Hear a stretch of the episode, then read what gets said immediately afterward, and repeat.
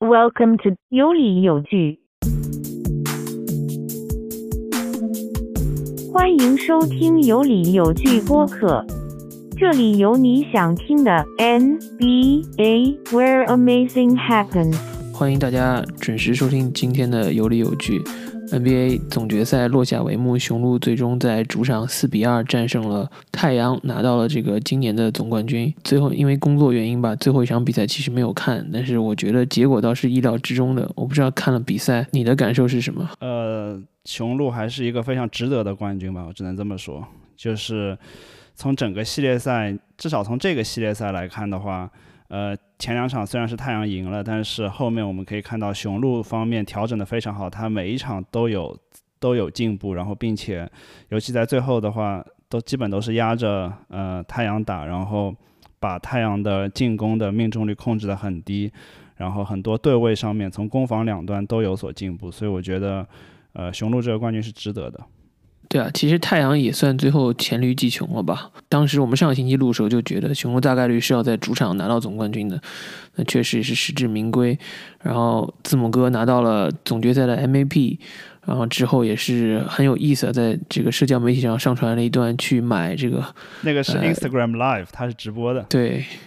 鸡鸡翅吧，要买五十个鸡翅。啊，Chicken Nuggets，对，那那个是一个美国的一个快餐的连锁，就是叫做 Chick Fil A 嘛，呃，有点像肯德基这种性质的。就 它其实，呃呃，并不是说要给他打广广告，但是无意之中却是给这个 Chick Fil A 这个品牌做了一个很大的推广。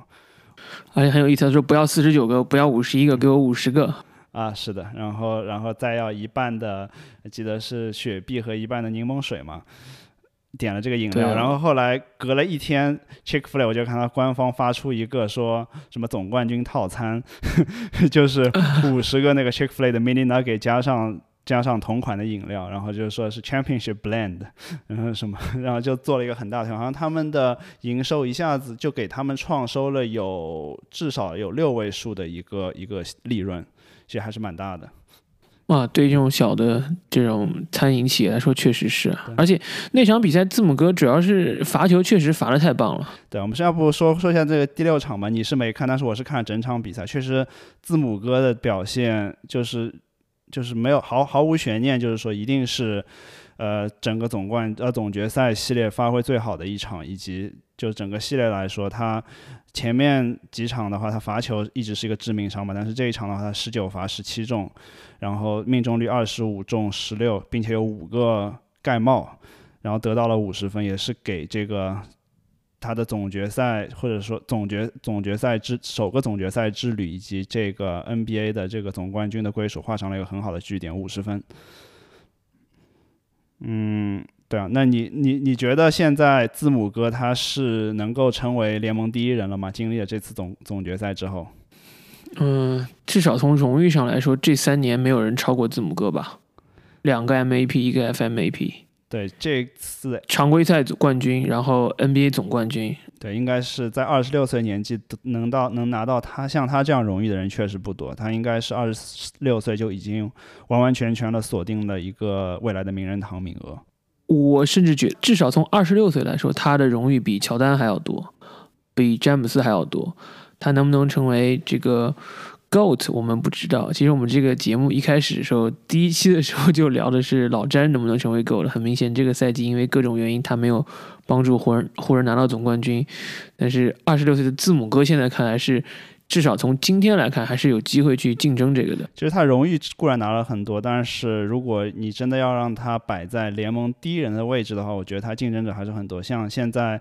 叫老詹还没有说完全。离开他的巅峰时期，然后再加上也有像杜兰特，我觉得至少在他们和雄鹿的那个系列赛中表现，我觉得杜兰特是要压过字母哥的表现的。所以你现在说要字母哥因为这个总决赛表现就把他称为联盟第一人的话，我觉得也有点 recency bias。对，但我觉得字母哥有一点挺有意思，就是很多人会说他，比如说呃投篮不行嘛，但是我觉得对于一个篮下命中率。百分之七十进去不是进球就是犯规的球员，他可能，嗯，不是很需要远投来作为他的一个武器，暂时不需要。但是如果他真的能够投出非常稳定的投篮，那就很难是去防守的一个球员。字母哥他投篮一直不是他的强项嘛，我记得他在记者发布会上也说到，他在刚进联盟的时候。当时他的教练是基德，然后基德就跟他说：“你让你不要投篮，你就是拼命往篮下冲，这样才能发挥你的优势。”他当然也把这个对，因为基德也不会投篮，对的，把这个优势延续到了现在。但我觉得在字母哥未来职业生涯后期，尤其是过了三十岁以后，他的运动能力，呃，因为年龄的增长有所下降的情况下，我觉得有一手好的篮子还是非常重要的，不然的话，你的巅峰会变得非常短。嗯，对。另外还有就是，除了字母哥之外，我觉得雄鹿确实很厉害，或者说很值得尊敬。就是他的球队，字母哥有说嘛，我其实没有去参加盟一个超级球队，但是雄鹿自己这个舰队，我觉得建的还是非常好的。包括米德尔顿从一个二轮秀培养成今天的一个大心脏、一个关键球员，然后他们在关键的时刻选择了。就是倾巢而出，all in 去去拿到霍勒迪，所有的这些球员，包括后面拿到塔克，塔克当时我印象很深，就是。其实付出的筹码很多，对于一个合同到期的球员，又是一个年纪这么大的球员，而且塔克的常规赛其实发挥的很差，嗯，那很多人当时会觉得这个交易是完全错的。可是今天来看，这些球员都是起到了非常非常好的作用。我就觉得雄鹿对雄鹿管理层来说，我觉得这是一个。非常非常棒的冠军，所以拿了一个冠军就可以化解一切的问题。之前很多球迷和媒体对他们质疑，现在也几乎已经烟消云散了。因为拿了这个冠军，就已经证明了他所有的这些牺牲，所有这些孤注一掷的操作都是值得的。这些也在我们的节目中提到好几次了嘛。他拿到霍勒迪啊，拿到塔克这些交易，包括我觉得像布帅，可能这次的总决赛拿总冠军也是给他至少。在帅位上，这个有有就是至少会安稳一些吧，因为之前，呃，前两年连续两年都是常规赛排名第一的球队，然后但是在总决，但是在季后赛中都是早早的呃呃输球，然后被淘汰，但就布布帅遭到了很多质疑。你觉得布帅他在这次整个季后赛中的表现怎么样？就是冠军教练肯定是没有可吐槽的，我觉得这个点主要还是我想说的是管理层一直坚持使用布帅，没有去被媒体啊、球迷的影响到，这个最后还是呃怎么说 pay off 了。对，我觉得布帅在尤其在总决赛这个系列中，他第一场像第一场的话，那个保呃克里斯保罗是发挥的很好嘛，但是布帅在后面的几场中就是呃让霍勒迪。以及米德尔顿轮番的去，就是去呃防守这个，嗯，包括有塔克去防守呃保罗，然后让他慢慢的就是 wear down，然后让他的这个体力逐渐消磨，然后后来保罗就是发挥一场不如一场，我觉得这个 strategy 其实用的很好。然后后来在呃系列赛后期的话，布帅也更多的去利用了这个像米德尔顿这种。个个人的单打能力给他创造了很多机会去投中一些关键球。其实他在战术调整上其实还是不错的，在总决赛中。嗯，那那另外我还想问你，就是呃，雄鹿这个总冠军，其实呃，我觉得在在总决赛上他们是那支更强强于太阳的一球队，我觉得这没话说。但是从整个季后赛来说，你觉得他的拿总冠军的这个运气成分占多少？因为我们知道之前篮网也有很多这个球星受伤啊，然后包括之前打呃打老鹰的时候，特雷杨也有受伤。那你觉得他是不是有很多运气成分在，才能拿到这个总冠军呢？确实是有运气成分吧，尤其是篮网的受伤，这也是为什么明年的总冠军赔率篮网还是排在第一名。嗯。而雄鹿只是雄鹿，甚至还不如湖人。我觉得伤病就是比赛的一部分嘛。篮网缺少两双巨头，或者说一个半巨头的情况下，都能和雄鹿打到第七场。所以，如果真的三个人都健康，雄鹿能赢。其实是很小概率的事情，对，所以就有很多的 what if 出现嘛。那但虽然是这么说，但是我觉得如果太阳他拿总冠军的话，我觉得太阳其实如果要夺冠，哦，那他运气更好，对他运气更好，因为伦纳德包括像 AD 对吧，包括像穆雷这些受伤，就太阳每轮都是有对对面的绝对主力受伤。那当然，我觉得雄鹿和太阳这两支球队，他自己也有一些伤病的问题嘛，像字母哥包括保罗，他也受受也也有伤，所以说。对啊，你就不能说因为这些伤病，所以就就是说否定他的总冠军。对，不过无论怎么样，这个赛季也算是安全平稳的结束了嘛。从开始的时候，这个疫情的影响啊，安全的最后结束了整个赛季，我觉得是是不容易的。对啊，这回想上半赛季有这么多比赛延期，以及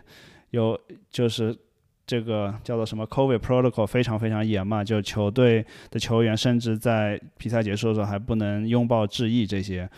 现在想 想起来已经是 隔好像过去很久了，因为我们看到在总决赛的这个不仅呃球馆里面已经是球迷几乎座无虚席，就连这个像雄鹿的球场外，它有一个叫 Deer District 嘛，里面甚至有超过六万人就聚集在那边，就感觉已经是至少在美国来说的话，疫情已经。没有对这个比赛造成很很大影响，那下赛季也会如期的开赛，所以说会是一个比较正常的赛季。对，今天的这期节目呢，其实我们还是主要想聊选秀，因为去年我们就做过一个二零二零年的选秀的这个预测嘛，那当时是选出前五名，因为 NBA 也是这个游戏，所以今年呢，我们也是想这个同样参与这个就是 Draft Challenge 吧。也是选出各自心目中的前五名。那我觉得今年的选秀至少从深度上来说是比去年要强的。去年我们好像没有一个人是完全答对的，就是没有一个人选出，因为没有想到森林狼会选爱德华兹嘛，所以基本上一个错了之后，后面都错了。去年我们当时应该都选了球哥作为嗯状元，当然，但其实我我觉得我们选择还是对的，因为球哥拿了 Rookie of the Year 嘛。所以事实证明，我们的第一选择还是一个正确选择。只能说超过了森林狼，对的。森林狼的管理层没有正确的选选中球哥。嗯，那从今年的这个选秀来说，我觉得至少在我的这个选秀 board 上面，我觉得很多球员是有，甚至是在去年来说是很有机会冲击这个状元的。我不知道你是不是有同样的看法？对，今年的我觉得至少有前四名球员吧，或者说。前五名球员是一个等级的，就是说他们在未来有机会成为 NBA 全明星，甚至达到以上的这个成就。对，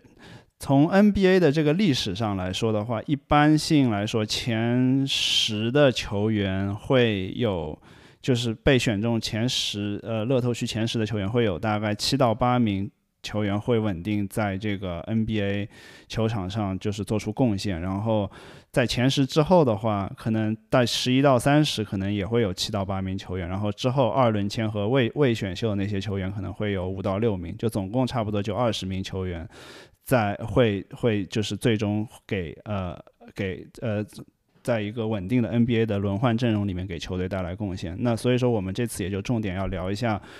这个前五的球员的选秀，因为这些是最有机会未来就是长期能够在联盟中存在，并且呃成为球星的球员。对，OK，那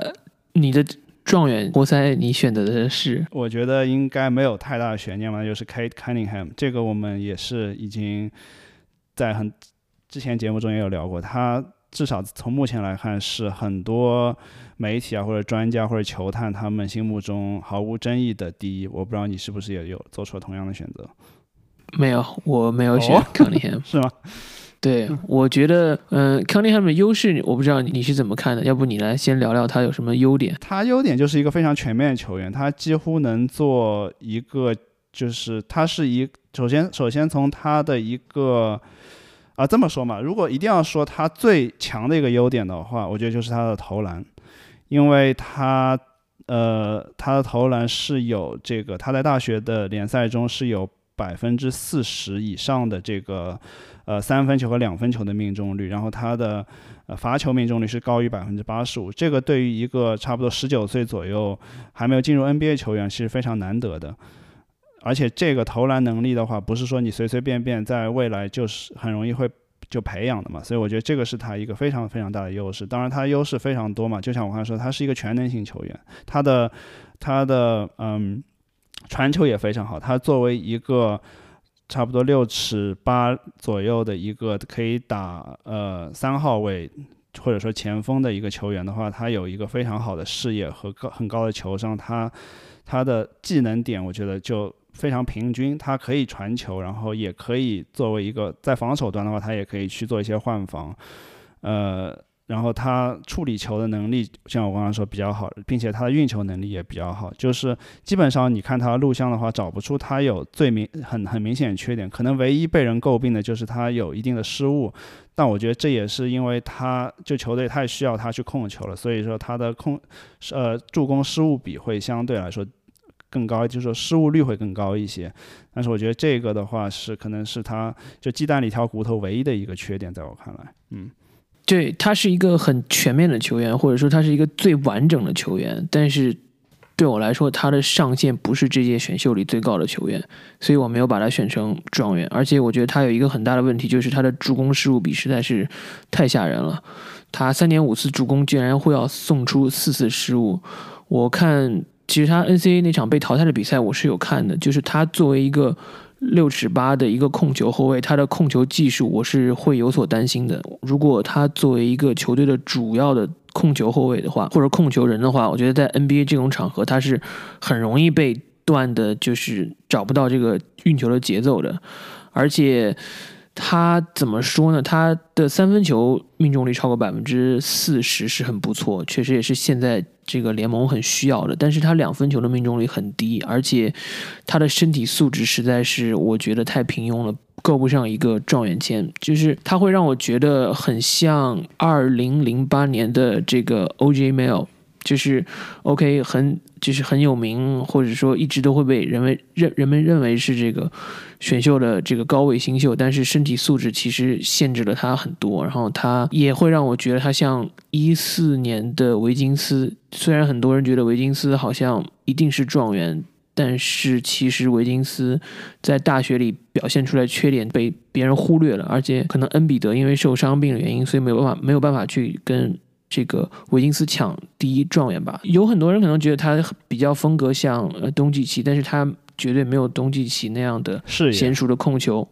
他。他的球商也不是特别的高，他没有是他球队是不是很好，然后他们没有在 NCA 走得很远，但他也没有让他自己的球队更好。他的高级数据上，他无论在场或不在场，他们球队都他没有给球队明显的提高。我是觉得，作为一个控球后卫，如果你只有零你的零点八六的助攻失误比，还是在大学联赛里，你去了 NBA 一定是会非常非常艰难的。我觉得这个就是他为什么比较全面的一个好处，就是我觉得他在 NBA，因为。不可能所有人都是勒布朗，或者是像东契奇这样子，一上来就可以成为马上成为球队核心的呃球员嘛？那如果是 Cunningham 的话，他如果能够有，因为我们知道他的呃不仅仅他有自己创造得分的能力，他这个就干拔或者说。通过自己的无呃，通过自己持球，然后创造进攻能力是可以，但是他也可以在无球中去 catch and shoot，就是在在无球中去去投篮的话，命中率也是非常高的。那我觉得他就是完全可以作为一个相对辅助一点的角色，在职职业生涯初期，然后在后期的话，再去慢慢的去。培养他一些其他技能，让让他成为球队的核心。因为作为底特律的话，也是在一个重呃重建阶段的球队嘛，不需要你说马上去能够呃贡献呃不需要他选来的这个球员马上可以去贡献作为一个呃能够去夺冠的球员。所以你刚才说到他的身体素质一般，这个我同意，就是他并没有说特别有爆发力、特别快，或者说特别强壮那个。但是我觉得你说卢卡东契奇的呃。身体素质也不见得会比 Cunningham 更好但是卢卡东契奇现在是联盟顶尖的一个球员。我不我不是说，呃，Cunningham 他有这么高的球商，但是我觉得他相对来说，他更他比卢卡东契奇其实他的能力相对来说更平均。他有他可以打无球，也可以打有球，然后他的防守能力也是 OK 的。然后他的，呃，然然后就是说就是说。基本上找不到一个明显缺点，我我这个就是为什么我如果要选的话，他就是说，你刚才说的，他可能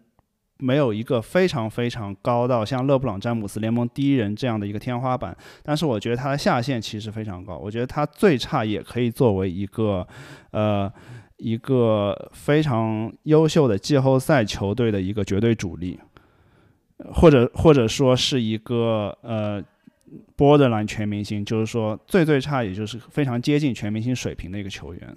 就算他不能进全明星，这就是我我为什么我我需要一些，就是在在第一位选择的话，我这 ceiling 固然重要，但是我也不希望选到像一三年 Anthony Bennett 这样的 bust 嘛，所以我觉得如果选他的话，呃，是一个比较保险的选择吧。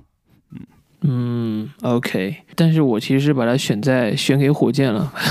那作为火箭球迷，我当然是很乐意，因为我觉得他没有办法成为一个超级巨星，他可能是一个全明星。如果这届选秀对我来说有一个很明显的是有机会成为超级巨星的球员，所以对我就我，所以我第一顺位选的是那个莫布里。OK，我觉得他的上限是有可能是最高的，然后所以我把。K 的排在了第二，我不知道你你把莫布里排在排在了第几？我把莫布里甚至排在了第三，我是把它排在 Jalen Green 后面的。嗯，OK，我我觉得莫布里的优势就是他是一个非常会传球的球员。嗯哼，作为一个，首先他的身体素质是非常非常好的，他七尺的身高，七十四寸的臂展。然后他又是一个有一手传球的，他在场上不会犯任何的错误，他的决定，他的篮球智商非常非常高。我觉得，尤其在今年约基奇成为 MVP 之后，很多人至少从我的角度，我会觉得，如果有传球能力的大个子是非常珍贵的。去年我们在聊怀斯曼的时候，会说大个子球员好像比较容易找，所以不太值得去投资。可是我觉得，像莫布里这样拥有传球能力。的大个子确实非常非常珍贵，而且他在所有的过去二十年的这些顶尖的新秀里面，他的犯每四十分钟的犯规只有两点三次，是最少最少的。唯一跟他接近的就是安东尼戴维斯。你要知道，二点三次犯规听着少，可能是你觉得防守不积极或者怎么样，但是他每场比赛能够送出三次盖帽。嗯。就他的球商，我觉得是能够让他成为一个非上限非常非常高的球员。他让我想到了就是年轻一点的克里斯波什，因为他现在身体还不是非常的强壮，他可能没有办法对抗呃恩比德这样的球员。可是我又在想，今年总决赛如果是克里斯波什替换，比如说艾顿，那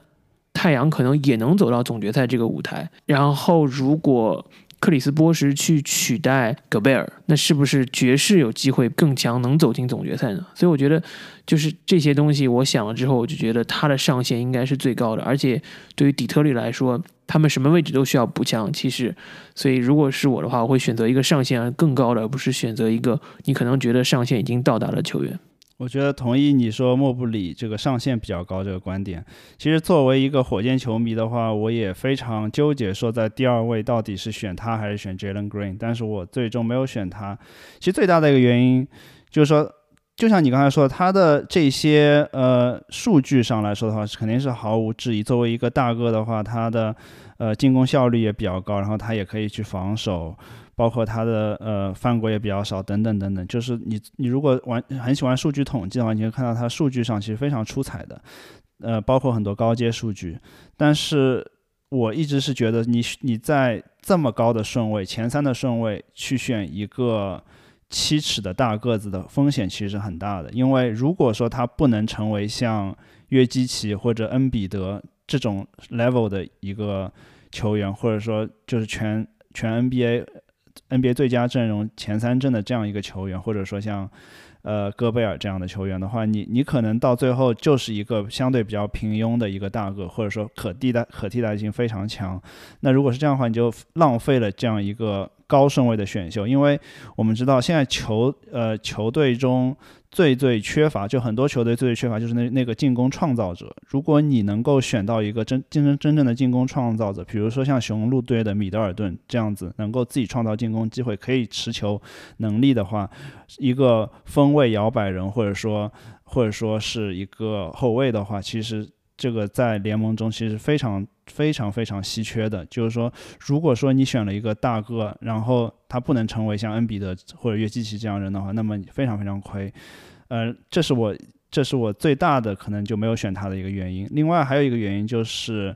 呃，可能也是道听途说吧。我觉得他的这个，嗯，很多人说他的这个心态并没有说有很很强的竞争性，就比起其他那些高顺位的球员，像呃。Cunningham 也好，或者 Jalen Green 也好，他们都有那种我就是第一人，我就是最好的那个球员的这种心态。但是莫布里的话，从他过去的一些表现或者一些话语中来说，好像他就是甘愿成为一个辅助型球员，甘愿成为一个就球队的老二或者老三这样的球员。我觉得，呃，这这如果你有有一个就是我我就是最强的那个球员这种自信的话，其实对于年轻球员的发展也是非常非常重要的。所以。对啊，这就是为什么我没有说在我的呃前二里面放莫布里的原因。但是，他就像你说，他确实一个非常特殊的一个一个球员嘛，因为他有很高的天花板，你刚才也说了。然后他是防守的防守方面也可以去护框，也可以去防外线。然后他的呃投篮甚至是高高出很多传统意义上的大个子，他有很。呃，就是投篮范围其实很广，甚至可以扩到三分线之外，等等等等。作为一个大个子，他的呃持球能力，甚至他在转换转换进攻的情况下，他的这个控球能力都还可以。然后他也会有一些非常呃怎么说呢？呃，精彩的一些扣篮啊，等等等等。呃，然后他的传球能力还 OK。但是，对啊，就主要是我刚才那两点原因让我没有选择莫布里。然后另外还有一个原因就是，你刚才也提到了，他目前来说也没有说非常强壮吧，相对比较瘦弱一点。那你作为一个十八九岁的话，可能你也不能要求他做多么多么强壮。我们知道字母哥在刚进联盟时也是很瘦弱的，对，所以这个不是最大原因。但是，对我就觉得风险太大了，在这个顺位去选一个大个球员。嗯嗯，OK，我我觉得莫布里应该是浓眉之后最好的一个内线球员。可能甚至比恩比德还要强。我觉得，如果是我舰队的话，我愿意用莫布里。而且，对啊，确实他可能竞争心没有那么强吧。但是你看艾顿这样，我觉得也挺好啊，对不对？不去争老大，不然球队三个人想争老大，这个戏也是没法唱。嗯，所以你觉得他肯定是要比去年的这个同样是前怀斯曼顺位的怀斯曼更强了？去年我都不记得我第几顺位选，我记得我当时怀斯曼都没有选在第二顺位。但是在去年来说，应该是前三，应该毫无争议，就是呃，对，因为去年深度确实差太多了。但是怀斯曼，我当时是觉得是三个里面最差的一个。嗯，因为怀斯曼就是很明显的莫布里的反面，就是空有身体素质，但是完全没有这个篮球比赛的感觉。对，莫布里确实也比较特别，我觉得他球商，正像你说的是挺高的，也是呃有。比怀斯曼高出很多，这个天花板应该是全明星级别，其实非常有可能。我觉得他有超过百分之五十的概率可以进全明星。OK，Anyway，然后你说你第二顺位选的是谁？杰伦杰伦格林。对，因为 OK，对啊，这个我也是作为一个火箭球迷的话，非常头疼的一件事情，因为。呃，我们且不说其他那些可能性啊，因为你要 trade up 或者 trade down 的话，这个就就另当别论了嘛。因为可能会有这些交易发生。如果火箭想去追逐第一顺位，或者说他们觉得第二顺位，呃，无所谓选谁的话，他可以或者说可能和骑士去说，我我把第二顺位让给你选，然后我从你那边再拿点资产等等，这个都是有很多留言。但是如果说火箭真真的是选第二顺位的话，我还是会选 Jalen Green。OK，那你你你这边是第二放了 K 的吗？对啊，那我想火箭肯定会觉得啊，如果 K 的掉下来的话，那我怎么都要选，无论有什么原因不选，这个可能不会像诺诺维尔选那年一样，从状元突然掉到第六顺位。嗯，嗯，我觉得 K 的如果真的掉下来，火箭应该会毫不犹豫把它选中。对，对，火箭如果是能够拿到 K 的话，至少作为我来说，是应该就是天上掉下馅饼了。对。但是格林的话，我排名其实没有很高，然后我把他只放在了第五顺位，因为我觉得他的身体素质，他虽然是他的身体素质分两方面，静态跟动态的嘛。那动态那方面他是很劲爆的，但是静态这方面，作为一个矮个的后卫，我觉得他的天花板是很容易被限制住的。他的身高跟比尔一样，是然后臂展也跟比尔一样，那。对我来说，他可能最多最多，至少从目前来看，也就是拉文的水平。我觉得他在你刚刚说到比尔和拉文，我觉得比尔和拉文在他这个年纪的时候没有他这样的水平。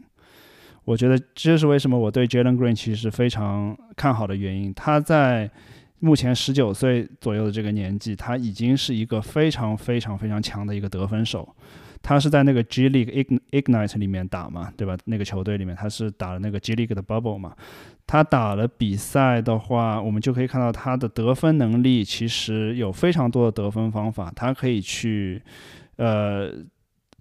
他可以，首先他投三分也是 OK 的嘛，他有百分之三十七左右的三分命中率，然后他的持球单打能力特别强，他可以去进攻篮筐，也可以去，呃，通过晃动然后制造空间，然后自己去就是持球的情况下去投篮，然后他在转换进攻的情况下也是有非常好的这个终结能力以及造犯规的能力，呃，那更不用说他是，我觉得他是目前这个呃。这个 draft class 里面身体素质最好的，虽然你看他身高不高，只有六尺五，差不多一米九五左右，但是他的他是一个后卫嘛，那他的这个叫什么？就是弹跳能力，包括他的这个呃，就是就是有很多这种他的这种精彩的呃什么扣篮啊，包括在篮下这种终结，就是如果火箭选他的话，我觉得应该会赢回很多球迷，因为火箭去年的战战绩实在太糟糟糕了。但是如果如果把他选中的话，他能够在，我觉得他有非常大的潜力进很多天的这种五加球、十加球，在这种进攻中，这样的话可以赢回很多这个球迷。嗯，所以在你看来，可能格林就是一个投篮更稳定的去年的状元爱德华兹？当然不是，我刚才已经说了，就是他在这个。年纪的时候，他的得分能力已经，我觉得已经强于像布克、比尔和拉文和他同样年纪。因为布克、比尔、拉文都不是有多么高顺位的呃选秀嘛，同样是呃，对，同样是呃得分后卫。我觉得他在他他未来的发展其实呃可以达到甚至超过这些人的水平，因为这些已经是全明星，甚至于呃最佳阵容前三阵的一个 level 了。而且而且，我觉得他的竞争心非常强嘛。他经常说到说他有自己有这种 member mentality，就像科比这样。我觉得他应该就不会停止自己的脚步，会不断的把自己变得更强。嗯，其实也有人把他跟科比做来一个比较吧。嗯，因为在同样的年纪，他们科比当然身高高，当然更高一点了，但是他们的大部分的数据其实都是比较相似的，包括这个。比如投篮啊，还有这个三分球啊，这些包括罚球，其实都很类似。但是我还是觉得，在联盟里，如果你的控球水平不是很顶尖的，那作为一个一米九四九五的矮个后卫，你的发展潜力会比较受限。而且在火箭这样的一支球队里，我不知道他就是你如果把所有的资源都给他，他也许能打出来，但是他承受的压力也会非常大。那可能火箭又是一个，就是说没有办法去怎么说提高了一年吧，或者说没有办法进步了一年，又是第二年又要去重新去抽状元，这种事情会发生。那在这种情况下，他是不是能够顶住这样的压力？拉文跟这个比尔的区别还是有一点点大了。虽然拉文最近的。就是三分球啊，确实练出来了，可是至少在练出来之前，对啊，他还是我觉得他是不如比尔的。那还有一个跟他对比比较多是布克嘛？那布克确实今年进了总决赛，但布克我觉得是被很多人高估的。在太阳所有九名轮换的这个季后赛九名轮换的球员里，布克的 per 值是第三，只有十六点一，就是刚刚超过这个平均数。然后他四十八分钟的这个 win share 胜利贡献值是排在最后一位。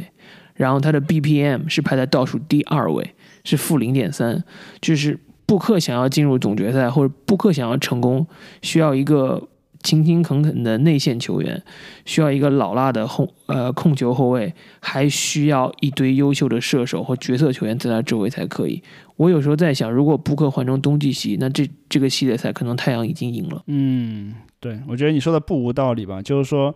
Jalen Green 确实他的缺点也和优点一样明显嘛，因为我们知道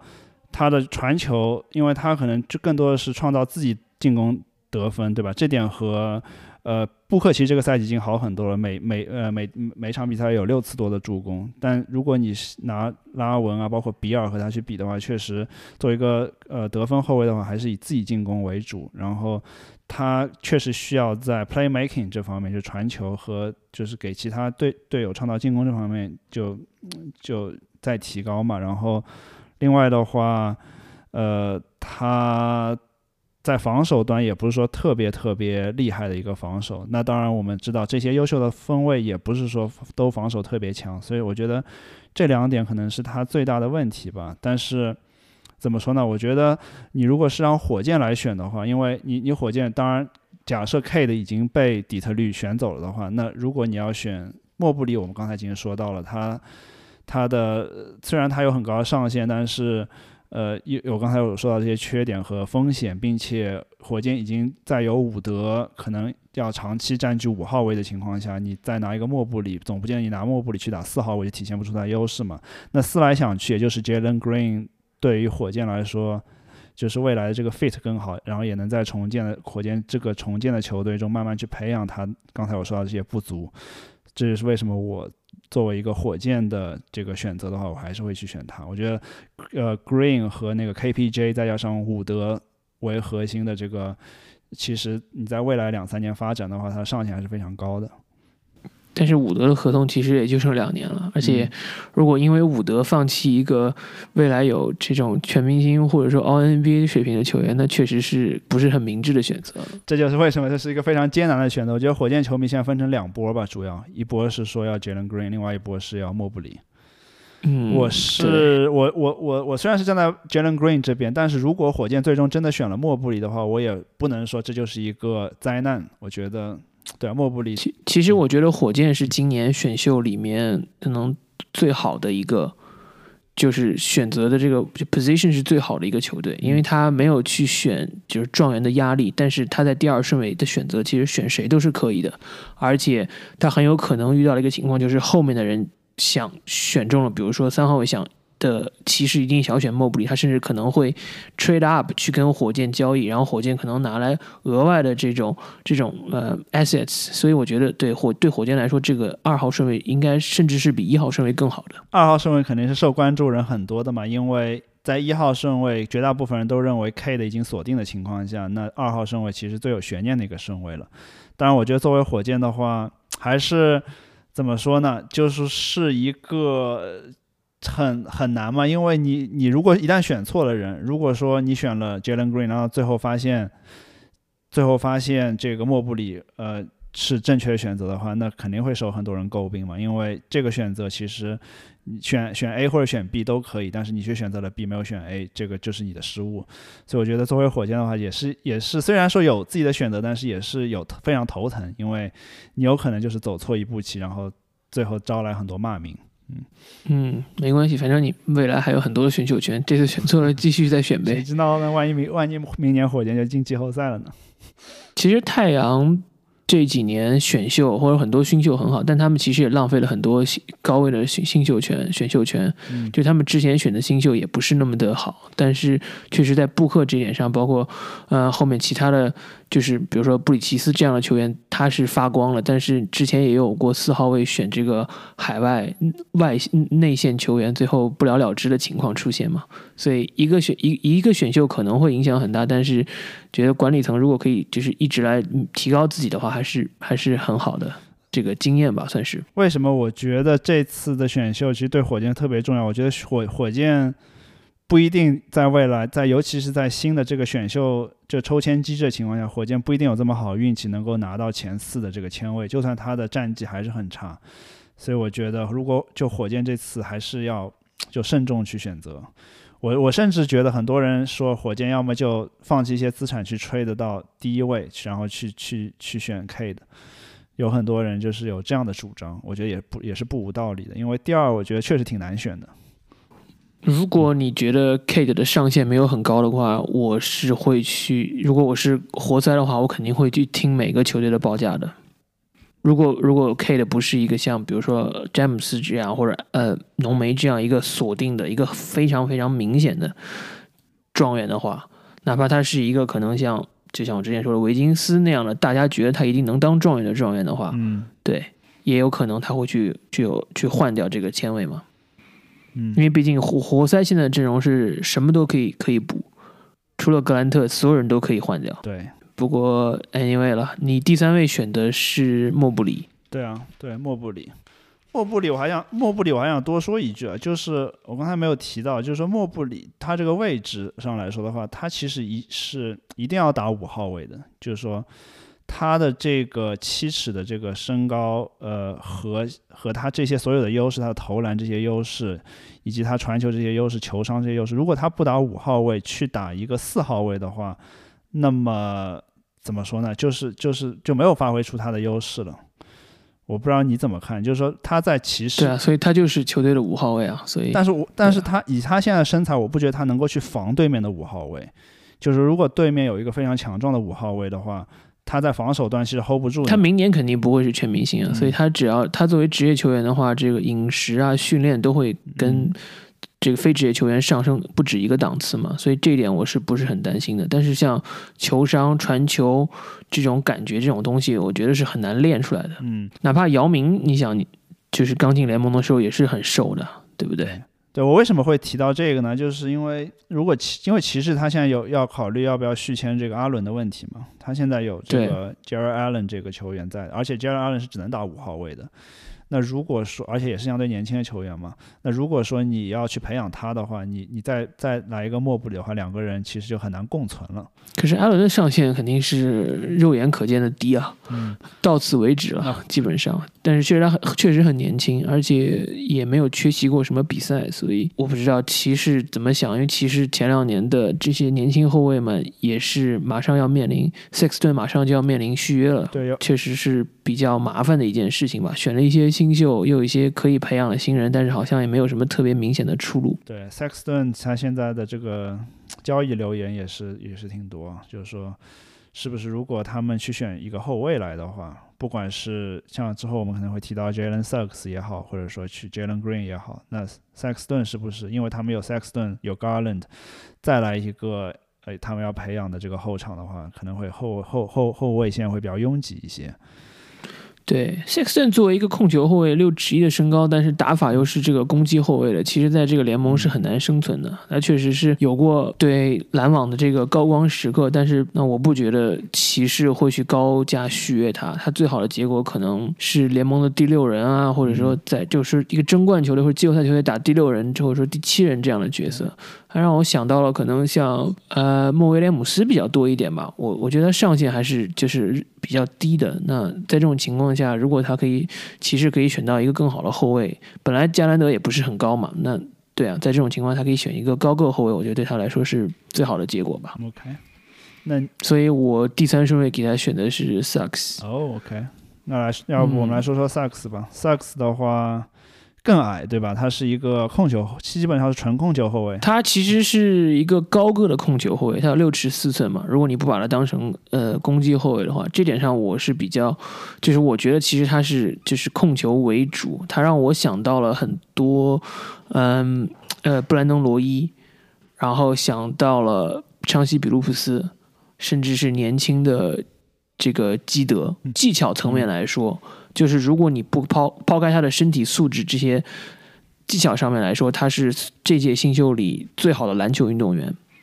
篮球技术方面，我觉得他是最棒的。然后他还有一定的这个身体素质，我我是觉得他是一个，他现在就可以打 NBA，他现在就可以打，现在就可以当主力球员，然后他还是有机会进全明星。呃，对，我觉得他技巧上确实有一个现代的控卫的一一些技巧嘛，他可以做一些挡拆啊，可以去去去发起进攻等等，就是他的确实可以拿来就用，他的呃下限其实挺高的，甚至比刚才我们说到的 Suggs 也好，甚至 K 的可能他的下限都要高，因为他他已经是有这些能力了嘛。但是我觉得这些能力没有没有说特别特别突出吧，我觉得他的呃。持球的那些控球能力，因为如果说你要在就是高位的嗯控球后卫的选择，我们看过去的像富尔茨也好，或者像欧文，他们的那些控球的能力，我觉得是不不是杰伦萨克斯去能能去比的，因为我们可以看到像这些球员的话，他就很容易就是一步或者就晃掉那些呃防守球员，或者说很容易就可以创造进攻的机会，但是萨克斯的话还是在这个方面有所欠缺。另外的话，他的我觉得他在篮下终结能力也是有一点点问题，就是说他没有说呃可以去找到一些很好的，就是篮下终结机会，经常会被盖帽等等。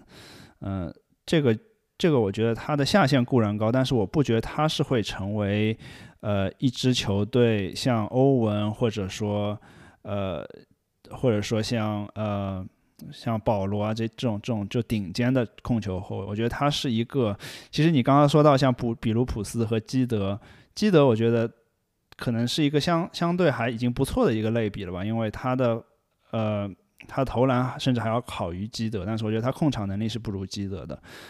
可能在我的眼里的话，我对他相对比较 low 一点，就是我觉得是可能目前来说，像丁威迪或者布罗格登这种这这这样子一个一个级别的球员。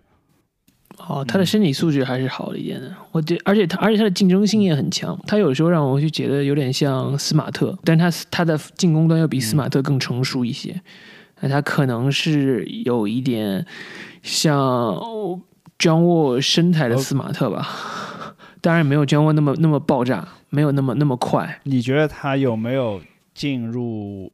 NBA 前三阵的潜力？他没有 All NBA 的潜力，但他有 All Star 的潜力。OK，本来六个后卫就也很难选，而且考虑到至少比如说冬季期已经肯定要占据一个位置的情况下，你像其他的这些 NBA 的后卫，比如利拉德，比如库里，就这些名字，你就觉得他是这辈子应该是，就算他全部都技能点全部都点满了，可能也没有办法超过这些球员。对，就是说他因为缺点还是比较明显嘛，但虽然说他的身体素质 OK 了，然后防守也还 OK，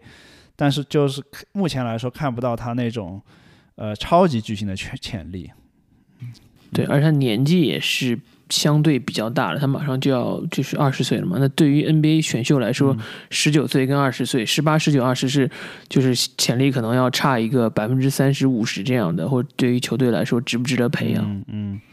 对，这就是为什么我是在第四位选了他。嗯啊，OK，那也差的倒是不远，至少我觉得他在我来看是同一个 tier 的球员吧。就是有全明星潜力的球员，他是比第三档的球员肯定是高了。他，但是我没有把他放在第第一个 tier，就是说最强的能够进入 NBA 的这种水平的球员。嗯，我另外一个把他放在这个第四位原因是，我觉得如果多伦多猛龙因为这次运气比较好拿了第四号位嘛，就是他其实对为作作为猛作为呃对于猛龙来说是一个比较不错的一个适配的球员，因为猛龙。这个夏这个夏天，如果失去了洛瑞，洛瑞很有可能走，然后他可以拿来马上用，对吧？因为现在像洛瑞差点都被交易了。我觉得洛瑞其实离开的概率要比留的概率高很多。那那现在猛龙，你现在一个上不上下不下的一个球队，就是有明年他可能回到自己的加呃加拿大的主场会好一点吧？有 OG 啊、西亚卡姆、范弗里特这些都在合同的呃，就就都都是还有合同在手的情况下，如果拿了一个能够即插即用的这个萨克斯作为他们一个一号位的球员的话，我觉得会在会给他们第一年甚至就带来一定的帮助。我觉得作为猛龙的话，选他应该还是一个比较合理的选择了。你这样一讲，我应该把格林杰伦格林放在第四顺位给猛龙，因为对这样来说，他选一个后卫的动力更加更加足一点。而且杰伦格林如果真的去了猛龙，我觉得那个环境对他来说可能是最好的，因为他并不是一定需要这么大的压力。他的球队范弗里特也好，两个侧翼球员，这个 OG 和西亚卡姆都可以给他足够的帮助。他其实是有机会在那个体系里提高的更多的。OK，所以你要改一下你的顺位吗？对，我要把我要把杰恩格林调到第四顺位。所以你的第三顺位，我第三顺位是呃 Sucks。OK，了解。那现在我们俩只有第五顺位还没有公布了。对。第五顺位的话，你先说你选了谁吧。我觉得应该就是留两个人，在至少在我看来就是二选一的选择。呃，我选的是巴恩斯啊。OK，那果然我其实没有选巴恩斯，我选的是 Cominga。我哦，Cominga，我先吐槽他一下吧。Cominga 就是我先不说优点，我只说他的缺点，就是他到底几岁没人知道。不是说了十八岁吗？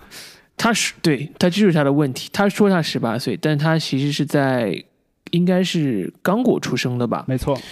然后刚果是一个只有百分之二十五的人口有出生证明的国家，也就是每四个人里面有一个才知道自己到底是几月几号生的。然后库明盖是二零一六年的时候才去的美国，所以他去美国的目的很明显就是想打职业篮球，所以我不会觉得很奇怪，就是他真的改过自己的年龄。就像我之前说的嘛，十八、十九、二十，那每一档这个差距是非常非常大的。那在这种情况下，我是对这个有点有点疑问的，所以我就没有选库明格。就像当年的伊巴卡一样，也不知道他们年龄是不是有改过。包括就是穆大叔，你也不知道他他几岁嘛。但是你选穆大叔这样的球员，你也不会去期待他的上限有多高，或者说你你已经知道他能做什么事情，只要给他这个安排他这个体系就可以了嘛。如果库明格真的只有十八岁，我觉得他值一个前十的顺位。他如果是十九岁的话，可能是首轮中段；但他如果今年真的是二十二十一岁的话，就没有值得去选的了，因为他的进攻端实在是太太太生疏了，太弱了。我是没有像你想的这么多质去质疑他他的年龄，我是就建立在官方年龄的这个，因为年龄，因为年龄确实是一个很很好的考虑的呃很大的一个因素嘛。你你包括比如说易建联当年去选秀，如果他是可能是八五年出生，那那他那届选秀二十一二岁的话，他就不会在第六顺位被雄鹿选中。那这是很一个很现实的问题，对于选秀来说。易建联当年被选的时候，不是大家都知道他是八三年出生的吗？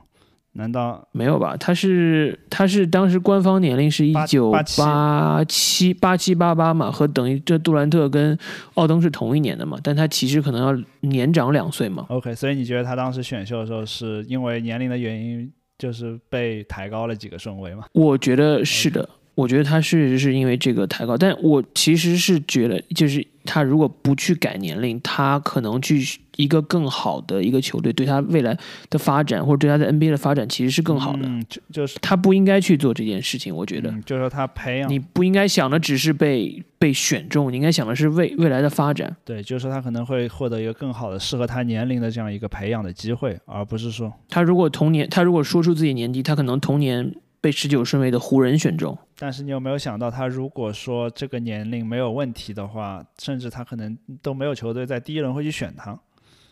作为一个高龄。哦，这个我觉得倒不会，至少他的展现的水平是不一样的嘛。Anyways，OK，所以我现在就是假定他确实是十八岁，而且他是，我记得他的生日是在十月份吧，就是说他要开始打 NBA 的时候，甚至还是刚刚十。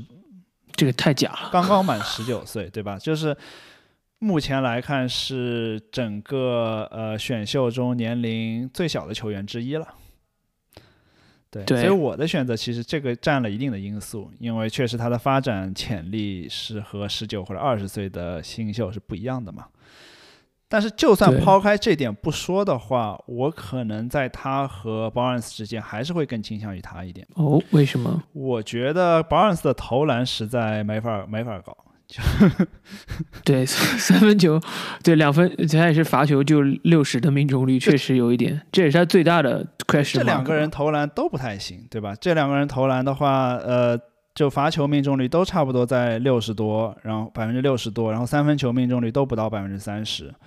然后对，但是我觉得从他的，我不知道你有没有看那些录像什么的，就是 Kuminga，我觉得他出手的手感感觉，至少从这个怎么说呢，出手那种柔和程度或者 form 来说，要比 Barnes 好一点。Barnes 那个就感觉投篮比较生硬一些。我觉得如果像他这样的话，就未来要在投篮方面提高难度，会比 Kuminga 要难一些。对他，对。这个巴恩斯绝对是要改自己的投篮动作的，我觉得这个是要很下下一阵子功夫才能改过来的。对，因为作为巴恩斯来说，这个是他最大的软肋。当然，我还有另外一个原因是，我觉得 Kuminga 整体的身体素质上来说，如果假设他现在确实十八岁，那他的身体素质已经和巴恩斯旗鼓相当，甚至会更好一些。我觉得他他非常年轻，就是说他很他他打篮球也比较晚嘛，他有很多东西他没有 figure out，对吧？他在那个 G League 里面打也是经常被别人就是就打的找不着北等等，就就数据也比较一般嘛，十六分呃十六分七个篮板三次助攻，然后真实命中率也就百分之五十，不是很有效率的一个球员。但我觉得他的身体素质是摆在那里，他的他的体型非常大，然后他有这个呃。怎么说呢？他的就身体也是相对比较强壮的。如果一个十八岁的呃一个标准去评判，然后他的这个臂展也是很很大，然后他的弹跳能力也很好。我觉得他这些先天就后天不能给的这些东西，他已经是存在了。嗯，那从这一点上来说的话，如果你把其他点就是把两个球员都觉得差不多的话，那我觉得在这点上库明加要强一点。我不知道你觉得巴恩斯是比库明加要好在哪里？因为我觉得 Barnes 其实是一个控球后卫，嗯，他是一个身高两米六尺七的控球后卫。就我觉得他是一个，至少从就是跟他同类型的球员相比，包括对比的，包括席梦思、特纳，然后米德尔顿、伊戈达拉，然后还有比如像呃巴图姆这样的球员，我觉得在这些球员里头，在他这个年纪，他是最好的球员。他的他的助攻比达到了百分之三十一点七，他的抢断是百分之三点四，他七尺三寸的这个臂展也是我所说的所有这些球员里面最高呃最长的了。那他可能就是一个，对我看来，如果你愿意用状元圈去选本西蒙斯，知道西蒙斯投篮不行，为什么不去选他？甚至他的罚球还比西西蒙斯强一点，对不对？说明他可能是有机会去提高自己的。但他其他方面比西蒙斯差远了。这就我所说的嘛，他作为一个六尺七的控球后卫，或者说一个侧翼的高个的一个可以分担球权的后卫，他其实的上限，我觉得是是有可能达到很高的。而他的篮板很好，他的他的防守也很好。这点上，我觉得他如果能去到魔术队和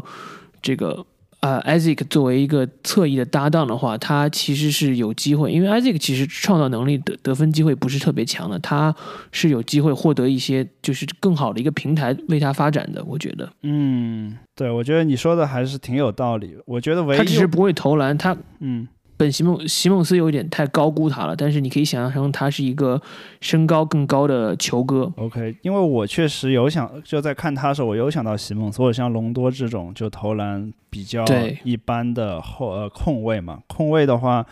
怎么说呢？他的对身体条件也是 OK 嘛，有六尺八、六尺九的呃身高，然后臂展就像你说有七尺三左右，也是比较比较不错的一个臂展。但是如果他呃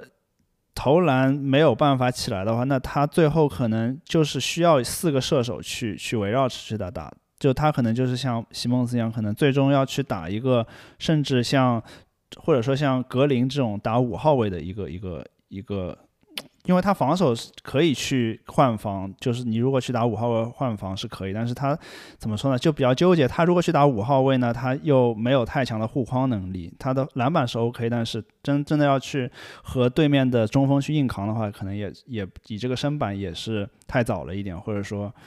就就我觉得他适配起来其实比较难，就是说如就是你篮篮子没有提升的话，你永远在场上就是我觉得找不到一个很好的。很好的方向，就就强如像席梦思这种，其他就防守比他更强，然后有更更好的这个传球能力，但到最后在季后赛中还是缺点暴露的很明显，所以他能不能成功，真的还是要看他的投篮能不能提高了。但是你觉得他投篮如果能提高，他是不是就是说上限会相对比较高一点？对，我觉得是，这就是为什么我我选库明加的原因。我觉得库明加至少从我看他投篮的那个那个 form 来说的话，我觉得他更有可能提高，因为我们知道也也不是没有先例嘛，像之前洛瑞啊，包括像康利什么的这些那这些控卫，他们在进入联盟的时候投篮都不是很准，但到后面变得很准，就是三分球、呃两分球的这个。命中率都有很大的提高，但是这个这个这个的话，就可以看出他们在早期的时候，他的那个已经有这种投篮的手感的痕迹，但这点上我在巴恩斯这边看不出来，我就觉得他投的比较别扭，除非你给他找一个很好的投篮教练，就彻底改变一下他。对，确实也是这是个问题。但是像其实像席梦思这样这么不思进取的球员，联盟也不太多的。我觉得席梦思还是 太依赖自己的天赋，然后很很轻而易举的就拿到了顶薪，所以导致他任何这种竞争心啊或上进心都没有。哎，从这点上来看，可能 Barnes 的呃进取心会更强一点，好像有可能会成功的。对，嗯，就怎么说呢？我觉得他上线上来说的话，也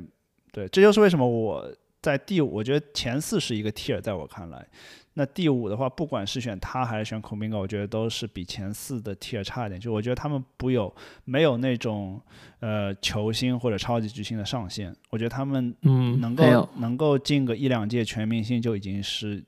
天花板了，在我看来。嗯对我我也我也是这样的，大概这样的想法，就是而对，就是从第五名开始，这个就比较明显的差距了吧？每个球员都有很致命的缺点，而且都有很有可能是大概率不可能提高的这个缺点吧，算是。对，所以我们这次也就把这个选秀模拟选秀做到前五，因为我觉得后面那些球员可能会冒出几个比较不错的球员，但是这个我们现在还没法预测到。对，那你还有什么新秀想要就是聊一下吗？这一届？呃，没有别的特别的新秀了，你呢？嗯，OK，那好，那今天我们就对下选秀什么时候？呃，七月二十九号吧，我如果没记错的话，就是下周。OK，好，还有大概五天的时间吧，所以对，看看我们这次的选秀跟去年比有没有什么明显的进步，希望可以答对的多一点。好嘞，那下周再见。OK，好，拜拜，拜拜。